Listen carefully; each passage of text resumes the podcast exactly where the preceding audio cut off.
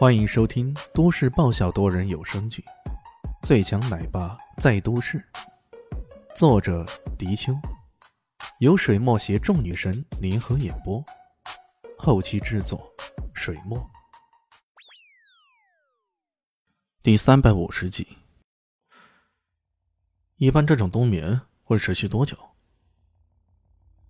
这跟他的修炼有关，或长或短都有。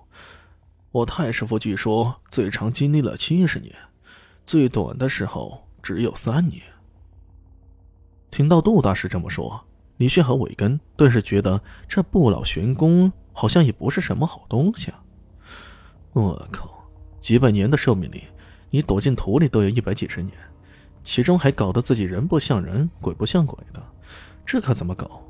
还是顺其自然的好点。这出关以后。都会像你师傅那样变成活尸似的。李迅又想起一个问题：不，不是的。如果这冬眠法修炼得当，所找的修炼之地土质适合，那是完全可以恢复原样的。问题在于，当他师傅在之前入土修炼的时候，正好遇上前所未有的全民炼钢活动。这个全民活动对土质的破坏影响力极大，很多山。都从原来的森林茂密变成了光秃秃的一片，最终的结果是杜大师的师傅修炼中岔了气，走火入了魔，再次苏醒后时而清醒，时而迷糊，在山野间行走，有时候甚至吓着人了。这也是后来出现了山村老师的原因。在这样的情况下，最好的法子自然是在寻求一个合适的阴煞之地，再让他躲进里面修炼。杜大师原本看中李首富那个祖坟。变着法子想让李首富迁坟，万没想到的是，李炫的出现让他之前的心血付之东流了。而更让他想不到的是，他师傅那一身修为竟然被人看上了。利用与李炫打斗中的暂时挫败，农村长杀出来，直接以怪异的功法吸走了师傅一身真气。从某个角度来讲，他师傅至今还能活着，主要是依靠着这一身真气的。现在被吸走了，自然。也就油尽灯枯，生命走到了终点。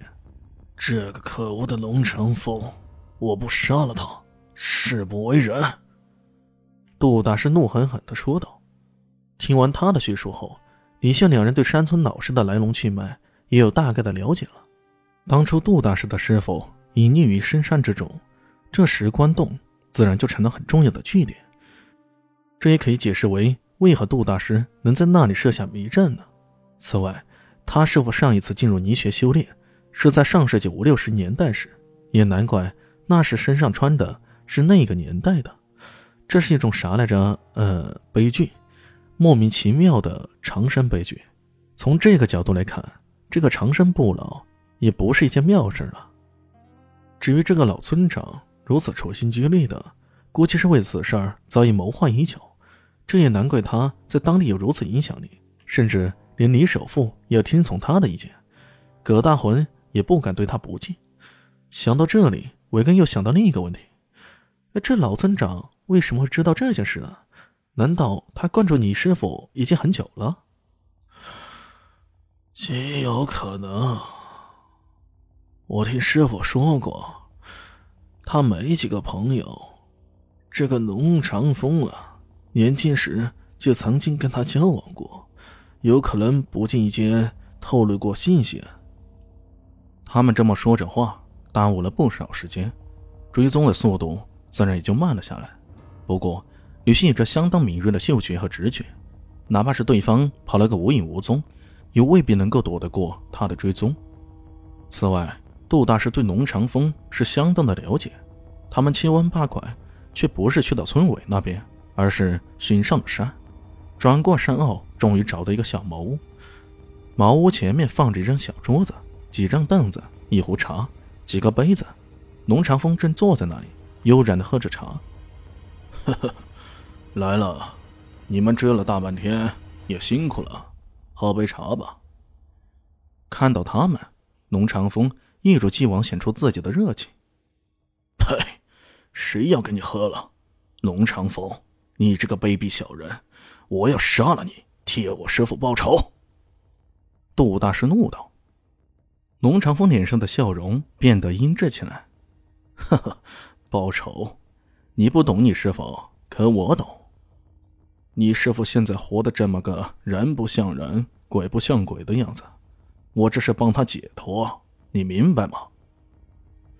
哈哈，你如此狡辩有用吗？看我怎么杀了你！窦大师怒气冲冲，便想要杀过去了。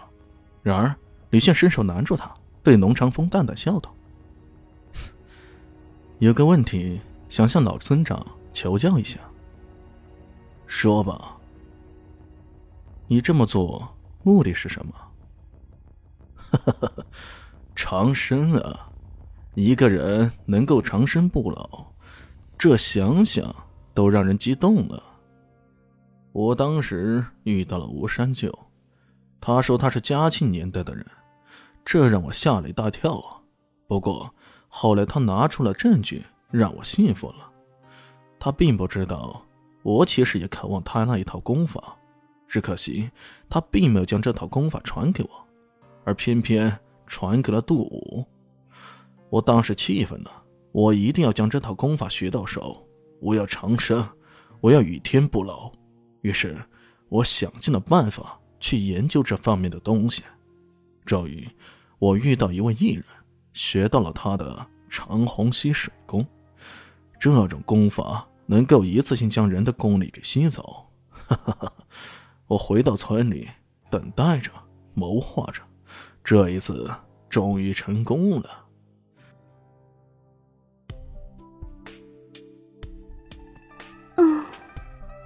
本集结束喽，感谢您的收听。喜欢，记得关注加订阅，还有五星好评哦。我是指引。哦不，我是周伟莹，我在下集等你哦。